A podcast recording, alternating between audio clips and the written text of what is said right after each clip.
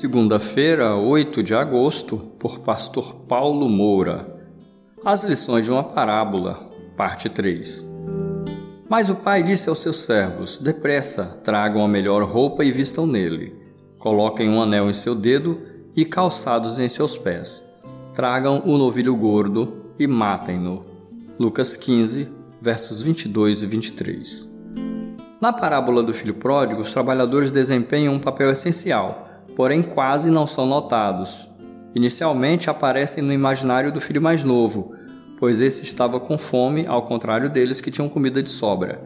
Depois, ao receberem ordens para tratar do filho mais novo e providenciar a recepção de boas-vindas. E finalmente, quando são questionados pelo filho mais velho sobre o que estava acontecendo na casa. A maneira como os empregados são citados na parábola também tem muito que nos ensinar.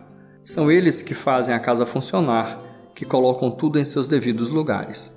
São eles que estão na casa, mas não são da casa. São as empregadas domésticas, os funcionários, as diaristas, as secretárias e os prestadores de serviço que ajudam muitas famílias no dia a dia. Como você tem tratado as pessoas que lhe servem, seja em casa, no trabalho, na escola, no comércio ou na igreja? Reconhece e agradece o trabalho que é feito ou apenas ordena e ignora? Você tem sido justo, cordial, atencioso e aprendido a servir primeiro para depois ser servido? Todo trabalho é digno e todo trabalhador é merecedor do seu salário, conforme 1 Timóteo 5,18. Agradeça a Deus pelas pessoas que o servem.